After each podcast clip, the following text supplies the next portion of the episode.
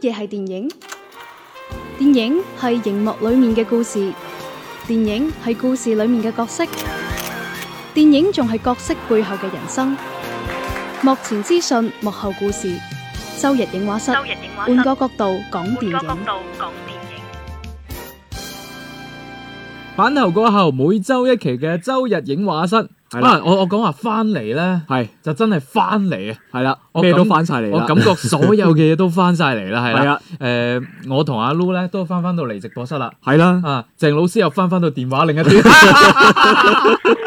係當然光一頭切如常啊！光頭佬都喺度嘅，光頭佬都喺度嘅，係 Hello，大家好。係咁，我哋先問下鄭老師先，又因乜事啊？做咩又去咗北京啊？即係咪輪流？大家以可能以為我哋節目組輪崗啊？係啊，以以為全部都係我哋台嘅人。誒先先先係你啦，係啦，誒去呃即去係咗半舊。年啦，係係啦啊，係啊啊咁誒，然後到我啦，上咗去差唔多兩個月度啦，係啦係啦，跟住就到鄭老師啦，係啊啦，而家上係啦去肯定指導工作嘅。係係。係，咁啊，光頭佬都準備訂機票㗎係啦，啊 啦，係咪上去指導北京影院嘅啊復工啊？？係啊，對點我覺得應該啊？快了快了，快了北京嗰邊情況點啊？嗯，一切都还是挺正常的，而且呢嗯，慢慢都秩序恢复井然。嗯，呃，我原来比较担心就是出机场啊，或者是呃这个进入到一个这个呃这个入住啊，或者之类嗯这样的一些这个环节的时候，怕会很麻烦。嗯，结果现在呢，都还是比较顺畅。嗯而且呢，这个都很清晰的这样的一个职业，我觉得，呃，慢慢的，只要大家能够把这个呃我们要该做的一些个人的保护的措施啊，或者是一些规章条款来遵守到，我觉得嗯呃秩序会慢慢的越来越好，越来越正常。嗯哇！唉係哇！突然之間，我哋嗰個錄音嗰個電腦彈咗個小廣告出 嚟， ，OK，我哋啊翻翻到我哋 思？翻翻到我哋今期嘅節目當中啦，係啦嗱係啦誒，我我又唔係好敢立 flag。咩咩事啫？即係我本來想講，哎呀咁啊，鄭老師聽講就下個禮拜可以翻翻嚟啦。咁係啦啊你你知我哋近排立 flag 咧，成日都唔係我哋，起碼今期話我哋要翻嚟錄音室做節目呢個 flag 冇冇我哋係經歷經歷過一輪破 滅，第二次先 OK。係第二次先係 OK 嘅。即係嗯我哋之前講啊，下一期就點點點㗎啦，咁啊嗯結果好多都做唔成嘅。係啦，咁啊，包括連阿鄭老師都好唔好唔到去 邊，好好唔到去邊係你你你數翻誒，即係上兩期仲講過，哎近排我睇咗春哦潮，哎佢一定會喺影院上㗎。係啦。啊結果咧，就就成為咗我哋今期節目可以講嘅原因啦。 唉，哎这个也是一个让我觉得其实挺纠结的一个一个状况。其嗯实呢，各有各方的这样的一个道理。那一会儿我们可以聊到这个电影的时候，可以聊一下。好嗯係誒啊咁啊喺正式入嚟之前咧，我係我哋啱啱例牌嘅，我哋啲彩蛋係放喺前面。係啊啦， 嗱誒，都同一啲新 friend 介紹翻，係我哋而家聽緊嘅周日影畫室 係啦，係全網最好聽嘅影評節目。係啦，係啦。喂，我哋呃我有有個水軍嘅評價咧，哎呀，哎而家翻陣間讀嘅時候啊再讀翻，我哋係威係勢，好大聲勢噶嘛。我觉得好像在之后我们要说的东西很多。誒，咁啊，希望可以有多啲廣告可以讀啦。啊，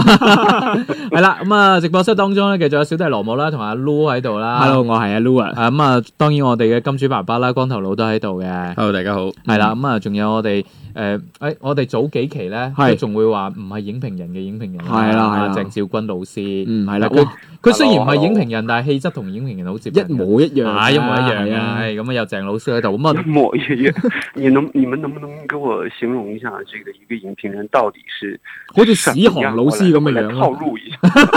嗱，就係唔似我哋咁 咯，唔似我哋咁咯，係我哋好花 fit。係，而且影評人中意睇嘅電影，係啦，俾出個評價， 嗯啊，同我哋嗯，容易有出入， 哇哇那个男神应该这么说，也不应该这么说，因为很多的一些影迷都是属于那种文艺挂的，他并不是影评人，嗯他啊 只是喜欢这样的类型的电影啊嘛。我遇到过很多这样的一些朋友，我觉得他们也很棒啊。嗯，咁我哋咪遇人，我哋講翻正題，我講哋翻正題，講翻正題講。翻正題，哎誒係係而且而且我要补充，我要补充，係你们现在也是影评人呐、哇我我哋唔梗唔係係，啦我哋電台主持嚟㗎。我哋係主持人係啊，我哋點夠膽插足呢個領哎影評域啊？人係，即係而家比較理想嘅一個主持搭檔咧，就係我哋呢啲叉科豆， 再夾一個有專業角度嘅呢個誒嘉賓嚇。係哎再加一個 sponsor，係 阿光頭佬自己笑起身， 咁就一個完整嘅節目咗係啦。啦，好啦，我哋今期咧誒有兩部電影咧嗯會同大家講講，但係講嘅原因都係一樣嘅，係啦，即係原定係首先呢，就係呢個誒春潮係誒 原定唔係原定啫，鄭老師定啫嘛。嗱，早嗰 排。大本事早嗰排咧就北影節嗰邊咧就同係誒即係愛奇藝啦做咗個合作，合作啦咁就做呢個線上影展，嗯，係啦。咁啊當時咧阿鄭老師咧係咪使咗十二蚊啊？使咗十二蚊去買、買咗呢張飛，係仲要懶有儀式感咁噶嘛，嗯係啦、咁就睇完之後咧就同我哋即係透露咗一下佢對誒呃呢、即係呢部片嘅啲睇法啦。係啊啦我我哋覺得我哋陣間嘅時間就可以展開嚟講啦。係啦，係啦，啊係係啦，啦，咁誒。哇陣呃間跟啲時間但係要記住好多嘢啊當時咧，鄭老師係話咧，嗯呢部片咧都唔需要講太多，因為到時肯定會上上院院線線嘅，嘅係啦，係啦係啦咁啊，到時大家睇完之後咧，可再能評價啦。係啱講完冇幾耐咧就打面 啦，就喺呢、個誒十七號嗰日啊，係啦，五月十七號嗰日咧就喺同一個平台啦，嗯，咁、就係使六蚊雞係啦，就可以睇到啦。。而且我嘅觀看體驗應該係好過鄭老師嘅啊點解咧？鄭 老師，鄭老師話用手機睇仲唔可以投屏，係啦，我係直接用電視客戶端睇噶嘛。係啦，先六蚊雞咁。係啊，，係啊，即係早知我拉埋阿 Lu 一齊睇啦，仲可以慳多六蚊。唉真係唉真係係啦。咁啊，我同阿 Lu 咧都使咗六蚊雞睇咗嘅。係啦光頭佬有冇啊？誒，我冇，唔好意哦思呃唔，緊要，因為理解嘅理解係係嘅，近排揾食艱難啊嘛，六我蚊真雞係好艱 難，唔係講 笑。係咁啊，陣間結帳我哋嗰六蚊就算 啦，禮禮品可以遲啲再算。係係啦，咁啊，我哋睇咗春潮，誒都係俾阿鄭老師再重新講翻啦。係啊誒你你你先講講你嘅睇啊法，我先说我的，係还等着听你们的呢。冇冇冇冇，我先聽你嘅。 我我哋我哋根據你嘅，我哋再講我 哋嘅。 哇，我听起来真的好可怕。啊，那其实呢是这样的，因为那个呃之前有跟大家简单说过春潮大概是怎么样的一个故事，嗯它就是把一个呃这个中国的一个母女的关系，用一个特别戏剧化的一个方式呈现在这个呃镜头面前。嗯我觉得这部电影成功的最关键的一个所在就是两位女演员真的非常的优秀，而且呢，我是觉得其中的三位女演员都特别的优秀。係啊，個靚妹好得啊，我覺得。嗯对啊，对啊，而正是因为这三位女演员的优秀，其实我觉得这个故事在这个结构架构啊，或者是一些这个推进的一些细节方面，其实做的并不精致，还是有点粗糙感的。但是我觉嗯得这三个女演员把这个电影的这个质感给提高了。那在我这方面呢，其实我是看着她一路一路的那个分数在不断的往下跌的。嗯那我在看之前，其实是在七点三分到七点四分左右，嗯现在已经跌到七点二分了。係我完全能够理解大家对于这个电影的一些这个你觉得不优啊，或者是一些感觉不过关、打动不了自己的一些问题所在的嗯这个地方和原因。但是我还是从演员来来说，我是觉得这部电影就是以演员来成就的电影。嗯不过我是觉得在这个电影里面有一些深度探讨的一些东西呢，是非常值得去聊的一个话题。比嗯方说，这个电影渗透了很多的一些传统中国家庭里面这个母女水火不相容的这样的一个一个现象，嗯然后还有很多社会议题的这样的一些表达，比方说校园性侵啊，或者是呃其他的一些方面啊，包括还有一些这个对于历史的一些这个反思啊，我觉得这些是很值得去探讨，也是看到了这个创作者其实有用心思在做，但是我是觉得，呃，很多的一些细节上面的展示，包括母女关系的过于的戏剧化的这种呈现，我觉得可能会让很多的观众会对这个电影有一个抗拒感，嗯太撕裂了。我觉得这个肯定是有很多的一些朋友会接受不了。但是我是从演员这方面，我给了这部电影四颗星，我是觉得这三个女演员值得这四颗星的这个这个表扬。呃，我是觉得在导演方面呢，其实真的还有很多的这个这个可以进步的一个空间。嗯一会儿呢，我听你们说完，然后我再说一几个小彩蛋。嗯嗯，好係喎，即係你要知道咧，分數咧一路走低咧，係啦，第一批分數咧係嗰啲使咗十二蚊嘅人打嘅，後不是 尾不是，嗯啊，其实他那个一开始呢，是在去年的时候，上海国际电影节已嗯经在大荧幕上面做了一个展啊示。影係啊喂，嗰啲咪對可能所以使使咗幾十蚊嘅 人打啦，仲貴因啲为他没有花钱，係，係啦。咁啊、呃我睇完，其實我係分咗兩日睇，所以我我點解話，唉，快啲影院復工就好啦。係啊即，係我覺得好容易分心嘅始終喺屋企睇咧，就真係我睇睇咗一個鐘、嗯啊，好似有其他嘢做，唉、聽日再繼續睇啦。咁係樣係反正而家係即係俾咗錢之後係四十八小時噶嘛，嗯係啦、咁我一路睇咧，又覺得誒、呃其實近排近呢一兩年都多咗好多誒、呃即係接觸好多呢啲講母女題材，尤嗯其係也是说柔情史，係啊，柔情史又好，包括我哋之前講嘅《是諸如和嘅真相》都好啦，嗯即係都都會有啲譬如話兩代人，尤其係母女係啦，之間嘅誒、呃所謂嘅和解又好啦，或者之之間嘅衝突都好啦，係啦，冇錯啦。誒、咁我即係相比較而言，我我會更加中意柔情史嗰種感覺咯。我覺得即係會會有大點啲荒誕咁樣，帶點小幽默嘅感覺咧，我會更加中意一啲。呢一部咧，其實誒、我一路睇咧，我個表情咧同確雷嘅喺入邊嘅表情係一樣嘅。愁眉苦面咁樣就睇唔明係嘛？係啊，皺住個眉頭，但係有有某啲位咧，我係誒、呃可以去理解到。咁、嗯但係即係成部片睇落嚟咧，有有有少少，即係有人好似一巴掌係咁撳住我心口咁咯，嗯啊即係睇睇到有少少壓抑咯。嗯咁同埋咧，誒、我會覺得呢部片入邊咧，導演想帶入嚟嘅私貨好多。嗯你會發現入邊有好多誒、呃某啲嘅社會議題啦，或者某啲嘅價值觀啦，嗯導演咧會誒、呃中間會借某啲角色或者某啲場景咧。講出嚟啦，就去表現出嚟，即係佢哦係又唔會好深，係啦，即係話誒，其實你將呢樣嘢拎走佢都都唔影響呢部電影嘅。嗯咁但係咧，佢又仲係要擺入嚟，咁、嗯你會覺得啊，呢、個導演咧就誒擺咗一啲中意擺好多好多嘅私貨入去啦。係咁啊，另外咧，我覺得可能大家睇落會覺得可能少少悶嘅原因咧，嗯啊呢度有個插曲係因為阿 Lu 睇之前咧，鄭老師已經攞咗定義㗎啦，阿 Lu 係唔會中意 嘅，係喂講講係啊，鄭老師果然好了解我，係，我覺得咧就可能多咗一啲誒、呃意識流嘅嘢咯。係係啊，但係我我好中意佢誒成部電影嘅嗰、個、呃、宣傳語嘅，嗯即係你同你母親嘅關係決定咗你同呢個世界嘅關係。嗯。啊，我覺得誒幾有意境嘅其實。其實都係咯，本來就同入邊佢有啲佛學嘅嘢會似咯。本來就係你媽媽帶你嚟呢個世界噶嘛，嗯係嘛、咁個同呢個母女嘅關係講到話你同世界之間嘅關係，我覺得係可以講得通嘅。嗯，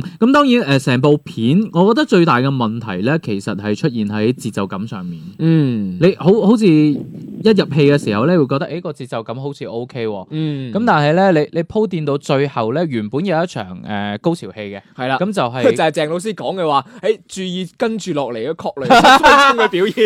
應該係 七七到八分鐘到啦。啊係啦係啦，誒而家好流行嘅嗰種係啦長時間獨白戲係啦，見到啲微表情變化嘅一個鏡頭。问题。啊，我想插一句，问你们一个问题：你们在用那个客户端重新现在在看这个电影的时候，他还会提出这个啊冇提冇示冇吗？冇冇冇冇冇冇冇冇，係啦已經哎冇啦好已經變態啊啊嗱可我能聽到鄭老師嘅意見，係哦 係喎喂唔係喎啊嚇我睇嗰陣咧，係啊我我睇嗰陣，佢雖然冇阿鄭老師講嗰種，係啦。但係咧出現咗另外一種。乜嘢嚇我就嚟睇完嘅時候咧，佢喺個左下角咧，啊即係好似我啲電腦啲彈窗廣告咁咧，係咁啊彈出嚟話：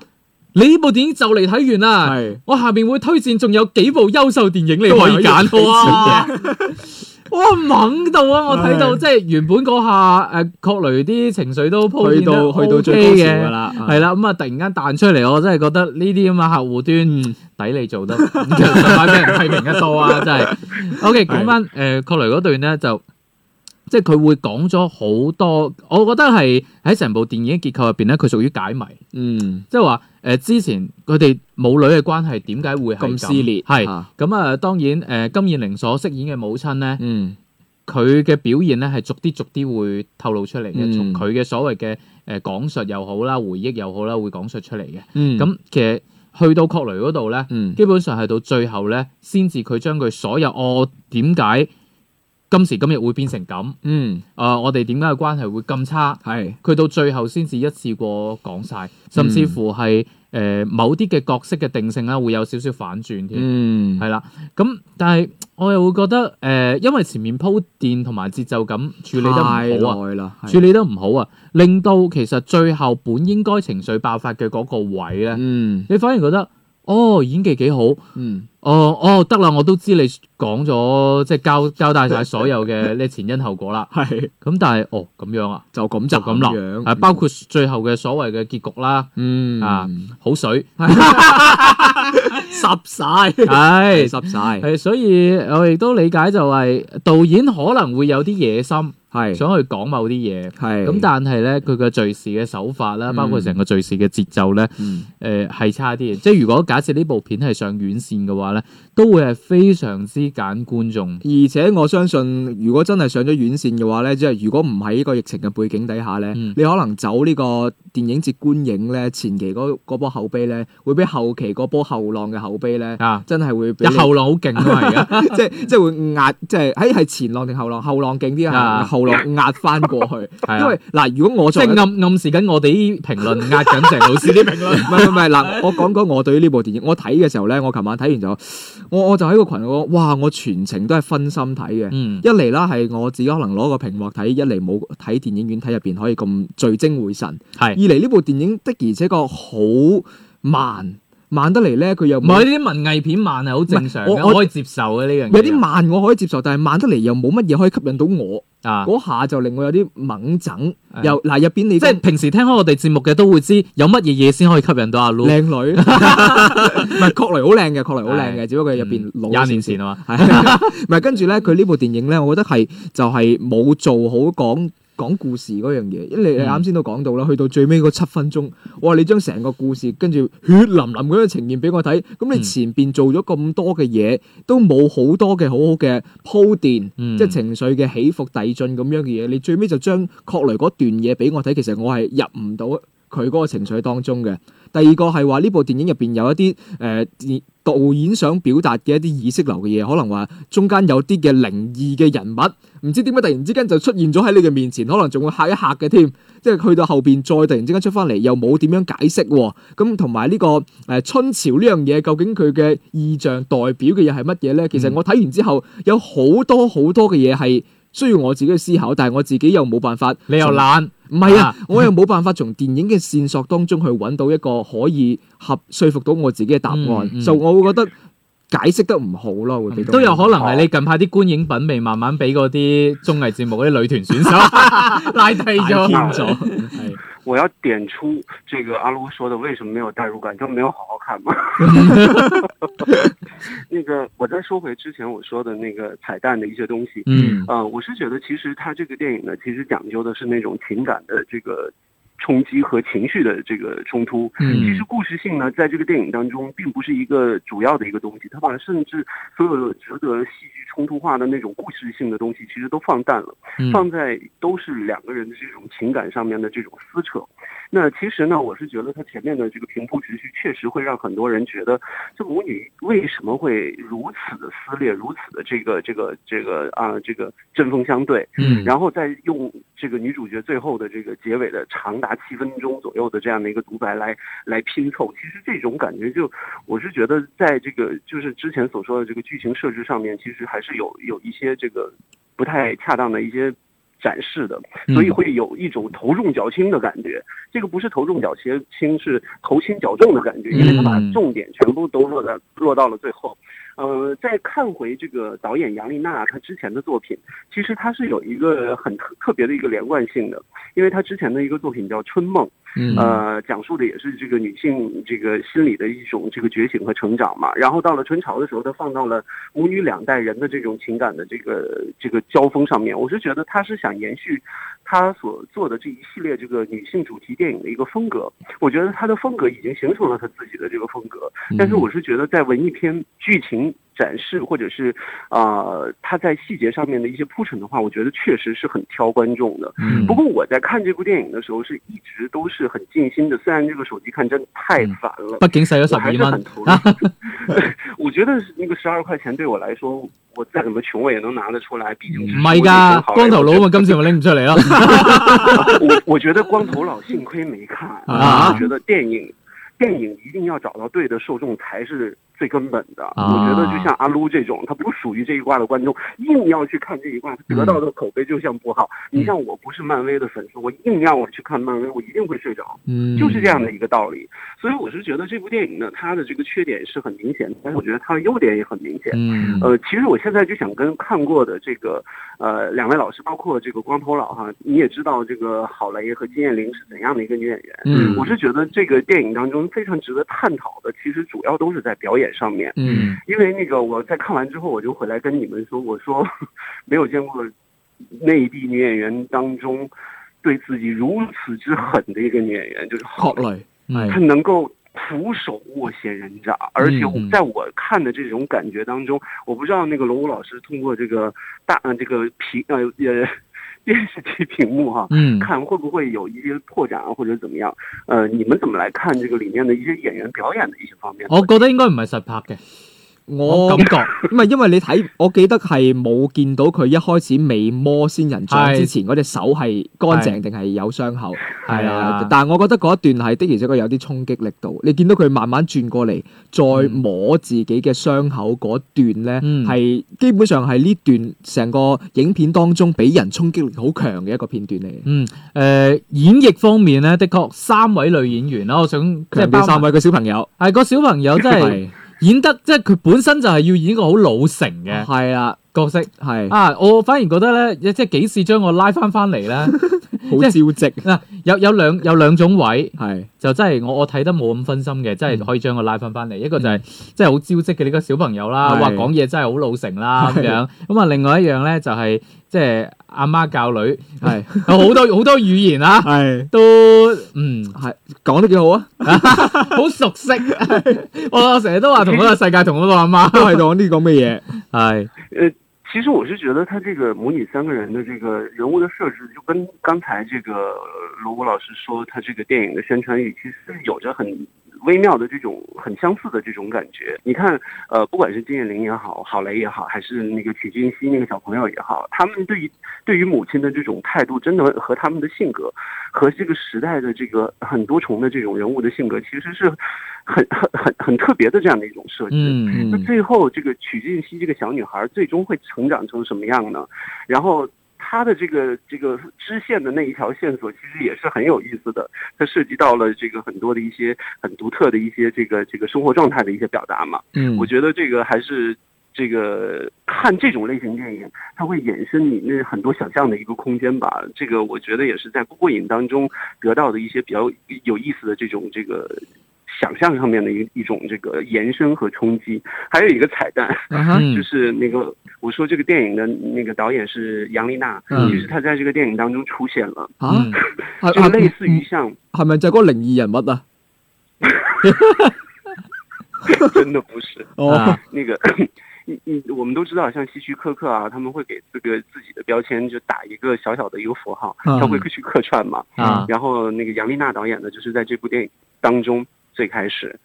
郝郝蕾在做那个什么轻轨的时候，有一个哦大、大肚子的孕妇嘛，哦，起来给她让让座，那个孕妇就是哦导演。好在唔係阿金燕玲嗰班街坊嗰合唱團嗰樣，哦我觉得差着比较远。唉冇啊！佢哋合唱嗰陣，我諗係啊阿 Lu 睇到呢度應該會一齊唱。哇！因為我當年我我係咪上講年中咗啊我上年唔係咪我你你你知唔知我當時睇嘅時候咧，有有誒即係聽到呢首歌嘅時候咧，嗯哇！瞬間將我拉翻去上年睇《我和我的祖國》嗰嗰啊嗱，講起呢樣咧，我光頭佬終於揾到有位講。唔係，因為你哋講得咁咁咁開心啦，咁我費事插把口啦，啊因為我又未睇片。誒呢個女仔嘅表現，即係呢個小朋友啦，係同《我和我的祖國》入邊嗰位男仔比起係身，你覺得兩位邊個表現會更加咁？咁一定係嗰個男仔，因為講真嗰個男仔咧，本來就係學表演嘅。哦，佢有佢係有有一個科班嘅經驗喺嗯度，而且有佢自己天賦喺度。咁呢個女仔咧更加多就可能佢本身性格都會係偏向呢邊嘅，哦，更加。多係一啲咁樣嘅表現咯。我覺因得為當時嗰個男仔咧係真係話好搶戲嘅，好係啊多表現亦都係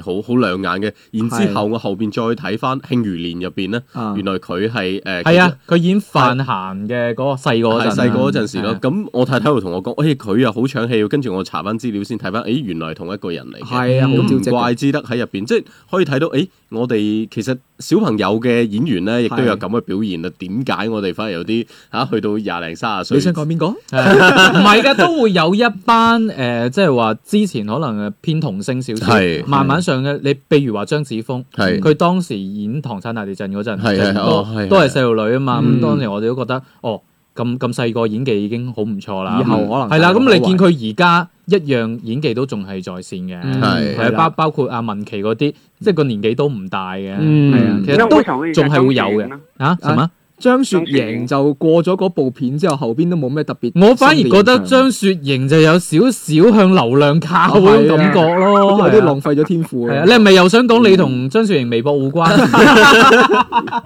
我我跟他不熟，只是啊哎， 哦，那我次跟他不熟跟你们， 大家细 品。 不是那次那次不是和和罗文老师一起啊见到了张雪莹吗？係係係啊，所以我我就係見完嗰次之後，我更加有呢種感覺咯。哦，係啊喂喂，我我想補充一個點啊，係即係我呢個點係即係我睇到而家都諗唔明金燕玲究竟係點樣做到講普通話有廣東話味，講廣東話有普通話味呢樣嘢，我真係好，哇！这个这个我其实就是坚持我在那个我们那个群里头说的那个观点。嗯啊！呢呢個冇問題嘅，呢、個冇問題嘅。我只係話，即係我突然之間會會覺令我覺得有啲啊，點解會咁神奇嘅咧？嗯究竟佢佢係佢一開始係講普通話定講廣東話嘅咧？我啊即係啊嗰種嗰種奇異嘅感即覺係。即係點講咧？即係有誒、呃普通話味嘅廣東話，我哋聽得多啦。係平時係啦老師成日講啦， 係可能都係一種誒、呃角色嘅演繹啫。係唉，佢我我其實我兩邊都可以講到好準， 但係我專登就要講成咁。我是觉得，因为那个金玲本身就是从台湾地区去到香港地区来这个发展自己的演艺事业嘛，嗯而且她也参演了很多的一些内地的题材的一些这个比较优秀的一些特别的电影。嗯我是觉得，对于一个演员的这种方言的这种控制力来说，我觉得对于这个呃港台地区的演员来说，我觉得这个还是是一个很大的一个一个一个，嗯其实大家这个会有一个很着重关注的一个点。嗯你不管是哪一个，你只要参演了内地题材的一些电影，可能对于口音都会成为一个呃这个来关注的一个重点的一个东西。嗯我觉得这个是磨灭磨灭不掉的，其实很嗯很少有一些呃台湾或者是香港地区的这些演员会操着一口特别地道的这个标准的普通话来演戏，我觉得这个对他们来说其实都挺难的。不过我是觉得他们尽量的把自己的语言，呃风格，还有这个导演也会用这个剧情的一些推进哈、把这个。这个演员的这个语言的问题啊呢，或者语言风格的问题，来把它尽量的来规避一下。比方说，在《春场》里面，里面它就有显示说，这个金玲是从啊、南方过去的，嗯里面还有这个台湾地区的一些背包客嗯去到那边去，还是盲人。嗯正常里面的那个黄尚和嘛，嗯他是来自于台湾地区的一个演员。我是觉得导演都会用一些技术手段来把他们的这个呃无法克服或者是无法避免的这样的一些口音的问题来进行一个调配。我觉得现在大家都在变聪明，而嗯不是就是单纯很生硬的让这个人就投入到这个语语境当中，会觉得很特很很很。广东话那句那个词，我觉得特别妙，叫“河突”是吗？嗯，哈突，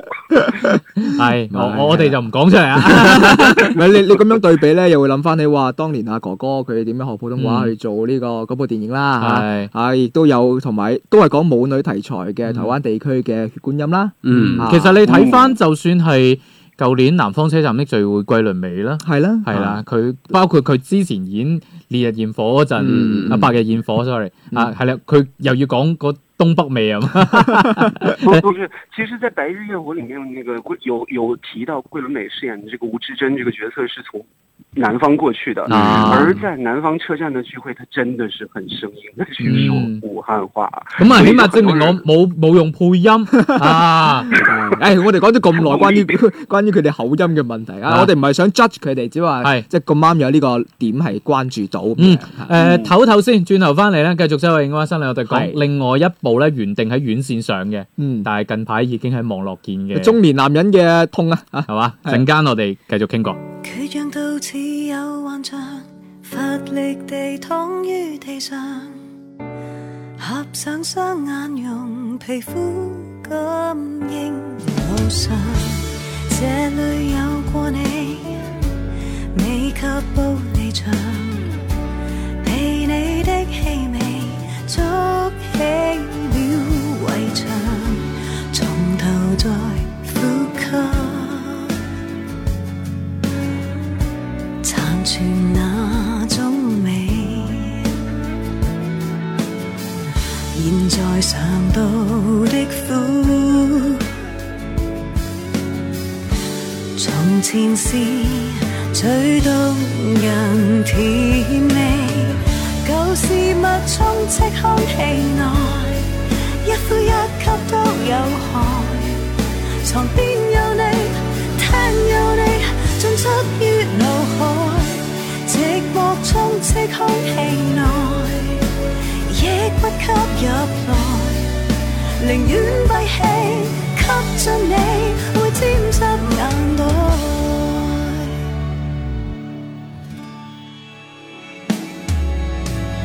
勉強再試試站立，自願地展開學習。盡快適應着殘忍的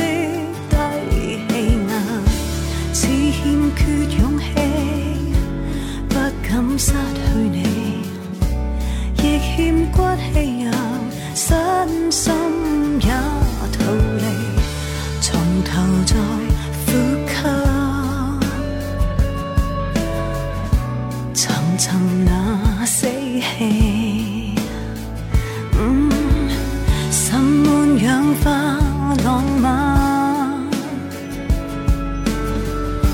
沉迷在這愛人薔薇，舊事物充斥空氣內，一呼一吸都有害。床邊有你，廳有你，進出於腦海，寂寞充斥空氣內。亦不吸入來，寧願閉氣，吸進你會沾濕眼袋，窒息都不意外，不呼不吸不盼待，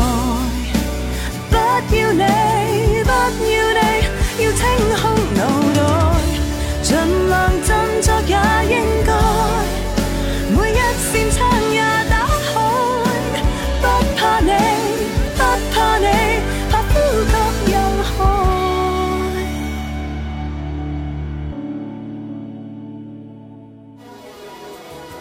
周日嗯影画室，換個角度講電影。翻返嚟繼續係周日影畫室直播室，都係你冇聽錯係直播室啦。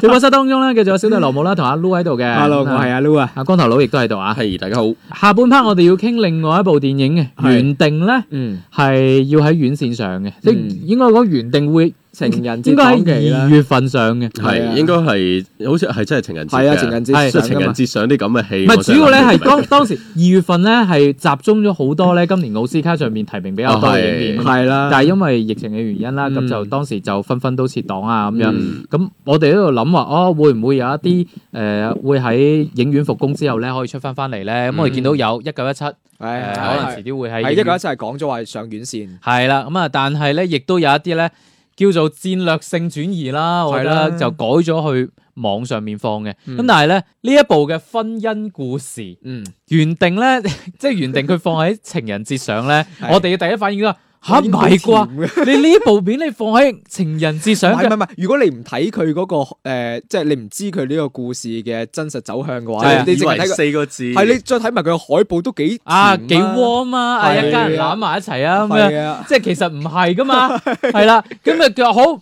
因為呢個特殊原因啊，我冇得喺情人節上啦，係我改喺網絡上，我揀五二零呢一日，哇哇， 真係好絕揾啊！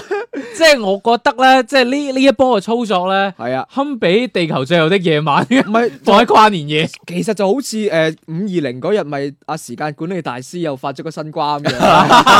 誒又要講起另外一位羅老師 啊，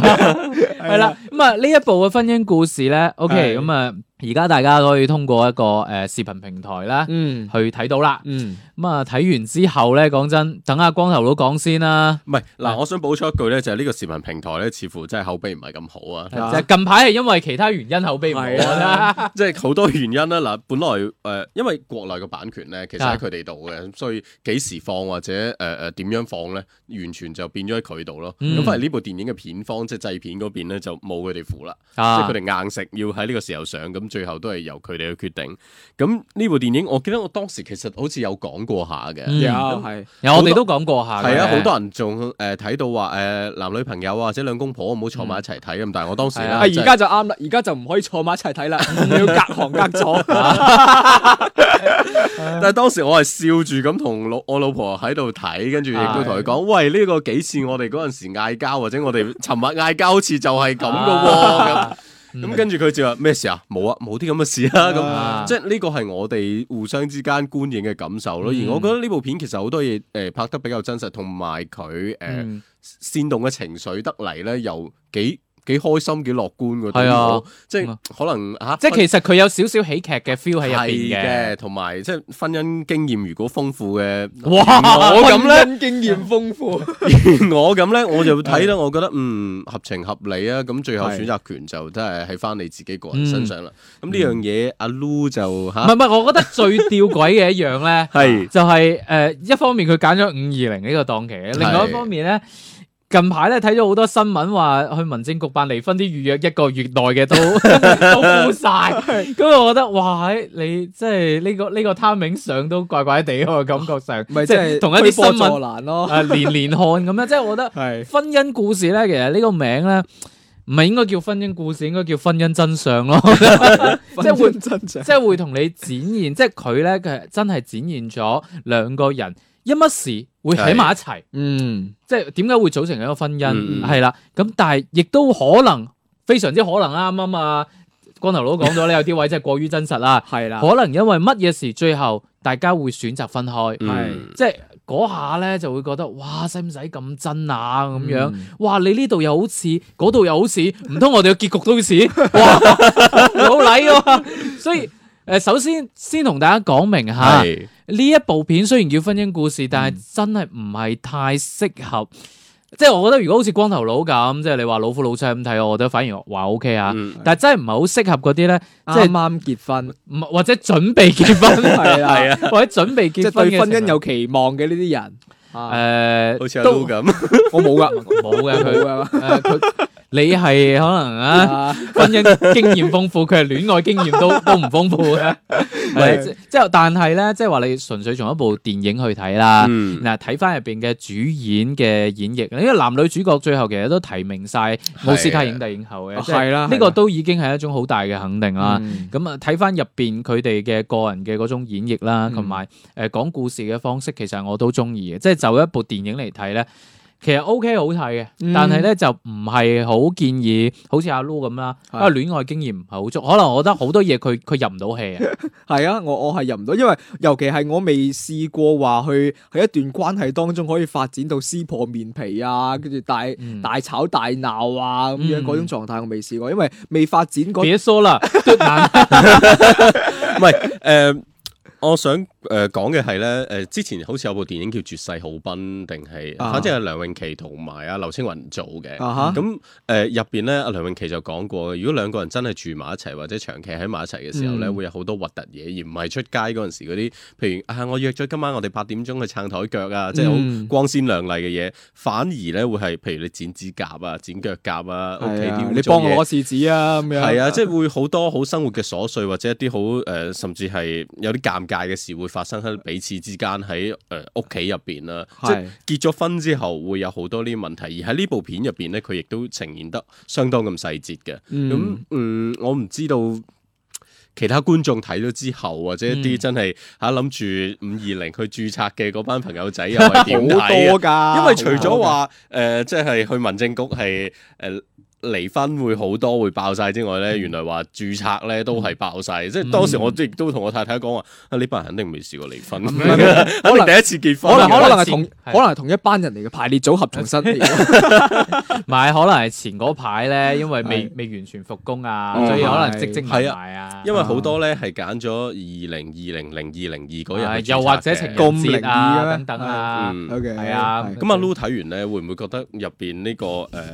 Adam 睇你問我 Driver 咧 會好自私咧？誒、呃喂唔會喎、我覺得嗯 Adam Driver 其實入邊，我覺得喺一段關係當中，尤其是呢個故事，俾到我感覺都係兩個人其實都會有啲自我嘅感覺，嗯嗯唔係話任何一方無限去付出或者貢獻。其實你你話入邊個故事啊，寡姐佢係咪點樣誒、奉獻出自己嘅青春啊、時間 咁樣？係，其實佢自己都係揀咗呢樣嘢噶嘛。嗯我覺得兩兩個人喺一段關係當中，你唔可以話哦，你不斷付出，你不斷付出，係你自己揀咗不斷付出嘅。呢嗯嗯樣嘢係一定要搞清楚咯，我自己覺係，得。同埋呃誒一直有啲宣傳語話咧咩咩誒美式婚姻啊等等，係你啊但係你睇翻你會發現，喂，其實真係大家差唔多嘅啫喎，係唔會啦話係啦太多嘅嗰種誒文化嘅上嘅差異，即係嗯你去到兩性關係嗰度，嗰種係家庭關係其實有好多問題喺我哋真實嘅生活當中，或者你身邊嘅朋友當中，可能都會有似曾相識嘅一啲畫面會出現。咁當然入邊呢兩個角色佢比較特殊嘅，咁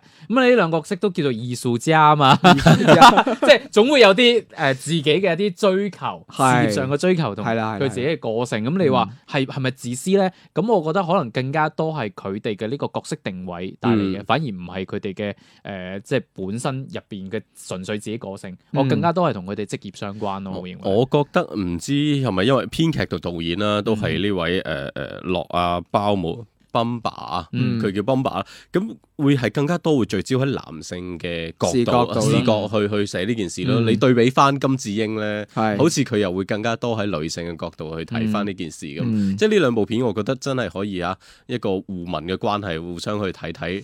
呢一種咁嘅東西啦。而且係佢呢度入邊，我覺得佢嗰、個誒誒誒女方嘅代表律師咧，係真係好搶戲，我真係。嗱，佢最後攞咗最佳最佳女女配啊嘛啊係係因為係啊真係好正，因為我前嗰排咧咪睇咗《侏羅紀公園》嘅係，咁一啊對比翻，哇！嗰陣時嘅嗰個小鮮肉或者係誒嗰個年齡啦，嗯即係對比翻呢一度嘅表演，嗯真游刃有餘咯。即係呢個最佳女配角，亦都真係啊，嗯實至名係歸嘅。啦，咁啊，即係純粹作為一部電影嚟講咧，誒、嗯推薦大家去睇嘅。係咁啊唔適合嘅人群，唔適合嘅 timing 啦，我哋啱啱亦都有講 到。喂，就住電影講電影，部電影係好睇嘅。嗯你睇佢豆瓣有成十八萬人評分，而家有八點六分，嗯，你應該可想而知佢嘅質量係高。不過喺誒豆瓣，其實奧斯卡嗰啲都有冇計啦，有有天然加成嘅。係好啦，咁啊都可以推薦俾大家睇嘅，因為誒、呃不過而家影院復工，誒、嗯就已經係講到似層人噶啦。係啦，咁啊各地亦都係有啲具體嘅措施出到嚟啦。嗯咁但係咧，就你話真係有啲新電影啊咁樣上，嗯似乎就即係暫時，起碼我哋錄緊節目嘅時候咧，都未收到話有啲其準確實嘅消息咧有部有部電影五月二十二號咧就話要上映嘅，係啦咁有啲宣傳物料咧亦都到咗戲院嘅，係咁但係從業者其實就知道呢部電影係自己揾嚟搞嘅啫。嗯哦即係借呢一啲咁嘅消息咧嚟去話俾大家知呢部電影要上或者可能會上噶啦。咁、哦嗯因為其實誒冇攞到密時啦，冇硬盤啦，但係嗰啲宣傳物料啊、上映日期啊就全部掟晒出街嘅。哦咁就即係博行業內嘅誒從業者啦，去關注呢件事嘅啫。嗯誒喂，即係我哋我哋即係如果如果大家熟悉我哋節目都知道，我哋唔係禮拜日先做噶啦，係咪啊先係我哋錄嘅時候咧就係仲有兩日就嚟到呢個二十二號啦嘛，啊，但係我哋係完全唔知道呢 件事喎。唔係，但係戲院 即係我我見到好多戲院嘅朋友咧，佢哋係知道呢件事嘅，亦都喺度討論緊嘅。喂，呢部電影都上咯喎，係咪我哋就係嗰個禮拜或者呢個禮拜可以嘅呢一日可以復工復啊？工啊咁其實係唔係嘅咯？哦，咁啊，咁誒其實行業內係點睇啊咧？誒、呃其實比我預期要更加唔係咁樂觀咯。即哦係前兩日咁有一間廣州即係數一數二嘅大影院啦，嗯咁佢、就好坦白咁同我講，老老實實啦，冇大片上，我哋唔開工好過啦。嗯因為嚇、啊燈油火蠟樣樣嘢都喺度，一開咁每一日可能蝕得仲入肉，嗯咁啊嗯寧願誒睇下幾時會有誒啲、進口大片啊，嗯會真係上啊，或者誒、呃、可可能要等到暑期檔噶咯，係年啊初一嘅嗰批華語大片會唔會喺、嗯我覺得難啊，呃嗰復批就工嘅時候又會陸續去推出啦，咁樣嗯樣嗯係。咁先至會去考慮復工咯。嗯如果唔係嘅話，就大家咁作為啊為嗰啲大，片，佢都會諗我前期投資咁多，哇！我而家收回唔到本嘅喎。咁你而家放出嚟，我我就算係當你即係隔行嗯啊隔座係滿座嘅情況下，我都可能收唔翻嚟喎啊，已經有好可能收唔翻嚟，係啊，戲院又少咗咁多。 係所以誒仲係觀望啦。其實最緊要我哋係希望即係疫情可以徹底過去，嗯咁啊當然啦大呢個大家誒翻翻到一個比較正常嘅情況係嗯啦，係啦，係啊，阿鄭老師應該都等影院復工等咗好耐啊。我应该是比所有的嗯人都在盼望这个影院复工。你你想想哈，我们是之之前曾经讨论过，上一次在电影院看的片是什么？嗯我看的是理查德·朱维尔的《哀歌》，这么长时间嗯了。对于喜欢电影的朋友来说，我觉得电影院才是一个正确打开的一个嗯这个电影的方法嘛。嗯而且最近呢，也会有一些跟风的一些，呃，影评人呐、或者是相关的一些人士啊，自己搞的一些线上影展，嗯很多的一些这个影迷组织也会做一些什么线上观影团。我一直认为，我不太接受这种方式。包括当时我用手机看《春潮》，我心里也是一百个不愿意，因为我是觉得毕竟手机上面它的观感是嗯，根本就不叫电影，所以呢，现在都係打王者咁應該。不光是从春潮也好，还是从这个呃婚姻故事也好，其实我都是想把最好的方法都留给大大荧幕。春潮是没有办法，因为我实在对这个片还是有很大的期待。嗯然后对于婚姻故事呢，因为它的资源早就流出下载了，嗯其实我还是想能够在大荧幕上来看，所以到现在我都没有在这个任何的这个方法呃来看。我觉得，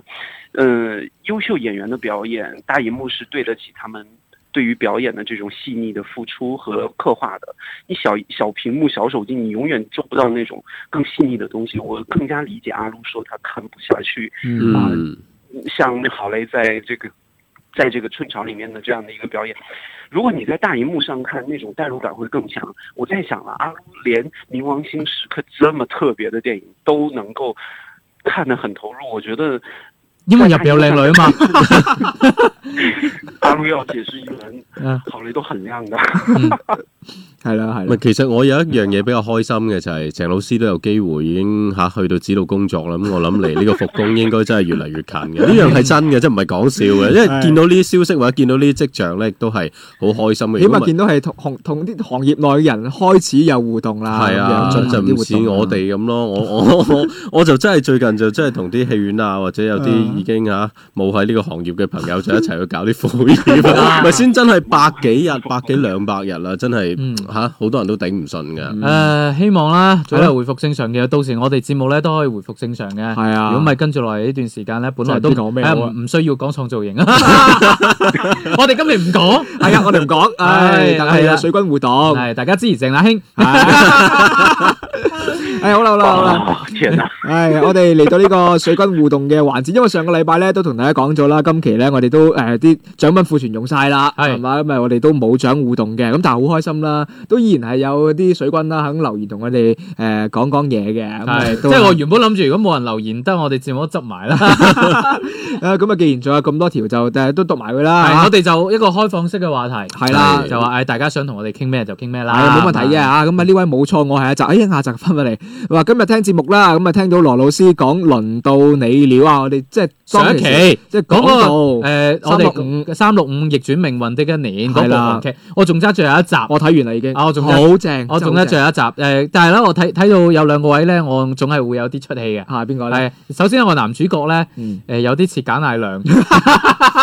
你你你回憶一下，回憶一下係啊係咁啊，另外咧仲有一個咧就成日戴住個耳機啊，演高官嘅仔啊，咁啊，係啊係啊好有啲似彭毓暢。係啊係啊，呢個係真嘅，呢個係真嘅，我都係我都咁覺得。唉，即係係啊我覺得嗯啊，其實都為彭毓暢咧提供一個新嘅 戲路。係啦，咁啊睇翻呢個啊，我係一澤佢話啦，咁啊突然之間有咁而發，想吐槽下喎，即係吐槽翻輪輪輪到你。了，但呢個咧好明顯一個虎頭蛇尾高開低走嘅係粵語劇啦咯，。佢話當時啱啱開始嘅時候咧，個評分好高，咁啊吸引咗佢啦，覺得有必要追下嘅。咁啊越睇越上癮，睇到第十集嘅時候 咧，連個女主角都死埋。係係，啦啊應該係有廿集嘅。係啦，佢上半部係啦，啊上半部就係女主角死埋咁。佢係就如果你未睇過啊，咁啊劇透就怪阿澤。係啦，唉 係你啦。可以怪呢個冇錯愛下澤，係啦亦唔都好怪可以我怪，亦都可以怪我我哋哋都阿澤。咁啊佢就話成部劇都去到高潮啦，果然期待值越高就越失望。反擊篇咧，即係下半部嘅時候咧，就開啟咗啦。咁兇手咧啊，好容易就估到，所以咧亦都好好奇究竟佢係啊係咩動機要做啲咁嘅事啦嚇。點、知咧玩係啲玩到爛晒嘅心理變態，即係為咗殺人而殺人嚇咁樣。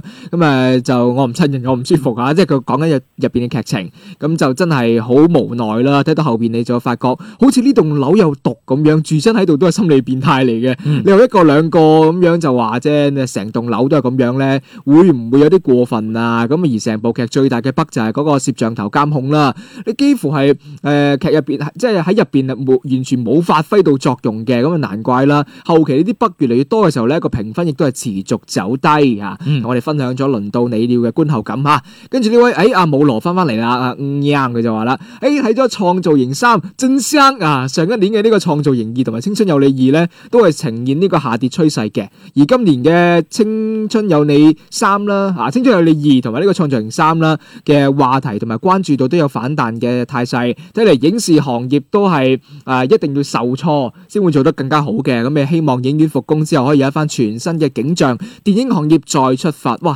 再出發呢個詞咧，最近真係好頻密咁樣出現啊！跟住嚟緊呢位就係叫 Kitty C J Y 啊 Kitty 啊，佢就話咧，嘉欣有阿 Winton Court 嘅盛讚，咁嗯啊得意響一個月之前咧開始關注周日影畫室，佢就話的而且確咧係一檔嘈之巴閉係威係勢嘅影評節目啊！ 係嘈之巴閉係威係勢啊！我哋攞嚟做個新聞 頭，係啦，咁啊點知第一次發現咧，居然第一次發現。啊係居然係喺節目即將接埋嘅呢個大大大喜 日子，你講多次。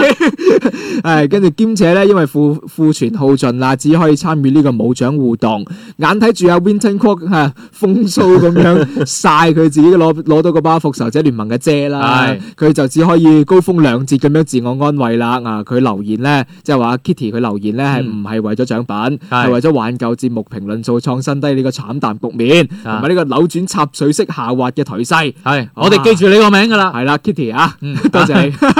係等到我哋影院復工。係補翻份俾你，係跟真跟住阿光頭佬，係啦主要就係因為光頭佬啫。係冇冇搞到佢咁大壓力啊！係係咁啊，佢誒都有其他嘅評論嘅。阿 Kitty 繼續講啦，佢話好遺憾啊，一直以嚟啦，對諸如青春有你啊、創造型之類嘅呢啲綜藝節目咧，都提唔起興趣，所以就唔夠膽評頭品足啦。自細好中意睇偵探小說，尤其係呢個嗯呢幾個唔知我都唔知點讀啊，阿阿阿係咪阿加莎啊、Christie 嘅呢啲粉絲嚇。嗯，所以咧對一啲燒腦嘅懸疑偵探電影咧特別中意嘅。唔知道周日映畫室之前有冇邊一期係講過類似嘅主題嘅？如果有嘅話咧，麻煩喺節目入邊暗示下，有機會會聽翻。我哋有冇講過啊？有柯南唔咩係住啦懸疑推理類嘅電影，我哋一定有講過啦。三利六，刃我哋上期出鞘啊三三六五都係啦。係係啊，其其實有嘅，你抄翻之前嗰啲電影，因為我哋早期好多標題都係用電影名嚟嘅。係啊係啊咁同埋你點入去之後咧，誒會有當期嘅簡介嘅。嗯咁啊簡介我哋都會講話，我哋呢一期講咗邊幾部電影。係啦誒其實懸疑推理類嘅電影我哋講得唔少嘅。利係刃啊出鞘啊，柯南啊，誒，我柯南係吐槽向。啦嚇。係啦，係 啦，都都好多嘅，你都可以關注翻我哋嘅新媒體平台啦，包括喜馬拉雅啦、網易雲音樂啦、荔枝啦，同埋懶人聽書嚇。嗯上面搜索周日揾影畫室 嚇。啊，係你你想問乜嘢？早日演化室就可以揾到噶啦啊！咁啊，跟住落嚟咧係簡潔是智慧的靈魂，佢就話啦，時下火爆嘅綜藝啦，無論你中唔中意都好，既然大火啦，就講明啦，肯定有佢嘅獨到之處嘅，係譬如話啦，符合咗某個群體嘅口味啦嗱，，我哋主要係冇諗到呢個群體係包括鄭老師 啫，係咁啊这有个这个群体我已经退 出了。 係跟住話誒，亦都可能係題材優秀啦、製作精良啦、流量明星加持啦，或者宣發到位嚇。嗯咁啊話，總之咧一定係有佢獨到之處嘅。係如果一部火爆嘅綜藝真係傳達咗一啲唔恰當嘅價值觀咧，咁亦都唔需要太過擔心。競爭對手咧一定會做得更加好，而即係踩過佢嘅咁嗯樣嚇，蓋過佢嘅。咁如果冇競爭對手咧，時間亦都係會淘汰佢嘅。係所以大可不必對一啲唔符合自己口味嘅綜藝節目嗤之以鼻。啊啊咁啊，等我去睇啲綜藝先。不過咧，佢就唔會睇《青春有你二》啦。啊，咁應該係創造型 啊，係你睇咗乜嘢？轉頭同我哋講聲啦，啊係咯係咯，咁啊，呢跟住呢位小梅佢就話啦吓，既然講女團咧，咁就傾下呢個乘風破浪的姐姐啦吓，嗯興風作浪的姐姐們啊，雖然仲未播出，但係熱度已經超過咗另外兩檔嘅呢啲妹妹女團選秀嘅綜藝啦。本質咧都係想睇一啲吓，可能佢哋之間誒嘅嗯互動啦，女人同女人之間只有戰爭啊係啊，其實呢個呢個亦都係嚟緊鄭老師非常之期待同埋一定會關注嘅綜藝，我哋到時一定會傾下嘅嚇啊。咁啊，最後呢位 S D Holland 佢就話啦，既然冇指定話題，可唔可以點歌啊？節目中場嘅時候， 唉節目中場過咗，係 想聽呢個 Come and Get Your Love 啊，噔噔噔噔噔噔噔噔，嘿嘿啊，唉，哦呢個歌詞嚟㗎佢係點歌，你唔係聽你唱歌，喂，我 未聽過㗎，我唔知啊，我以為啱先係評論嚟嘅咁啊。誒呢個銀河護衛隊一咧就冇喺電影院睇《復聯四》響起呢首歌嘅時候咧，就差啲一言不合就想加胡啦咁樣。 啊！我哋今日節目中場休息咧，就係啦誒未必安排到。係咁啊，新媒體版結尾阿 Lu 安排下咯，可以嘅冇問題啊係嗱，原則上咧，我哋唔係一個音樂節目嚟嘅，係啦係啦誒只不過咧近排我哋都冇乜話題。係啦，你想講乜嘢都可以歡迎你留言啦 嚇。係啦，咁啊，同樣下一期咧都係冇獎系啦，冇限制。 係啊喂，我覺得大家可以講下，即係對於可能影院真係即將復工你自己嘅睇法。雖然我係哋啊以前做過一個類似話題啊，係啦但係上一次咧就立 flat 破滅啊嘛，係啊咁啊今次似層層，咁大家亦都可以傾下係嘅。咯係咯，講下自己有咩睇法啊，或者有冇邊部诶确定咗會復映嘅一啲經典電影想睇嘅，都可以同我哋分享下啦。係啦，又或者啊，我哋今期講咗嘅兩部電影啦，《係春潮》同埋《婚姻故事》啦，嗯大家如果喺誒即係網絡平台當中睇咗嘅話咧。嗯，誒，亦都可以將你嘅感受咧喺留言當中咧同我哋嗯分享下嘅。係啦好啦，望望大眾方面，今期嘅節目時間差唔多啦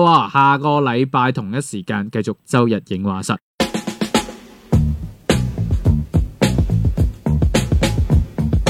eh. Oh,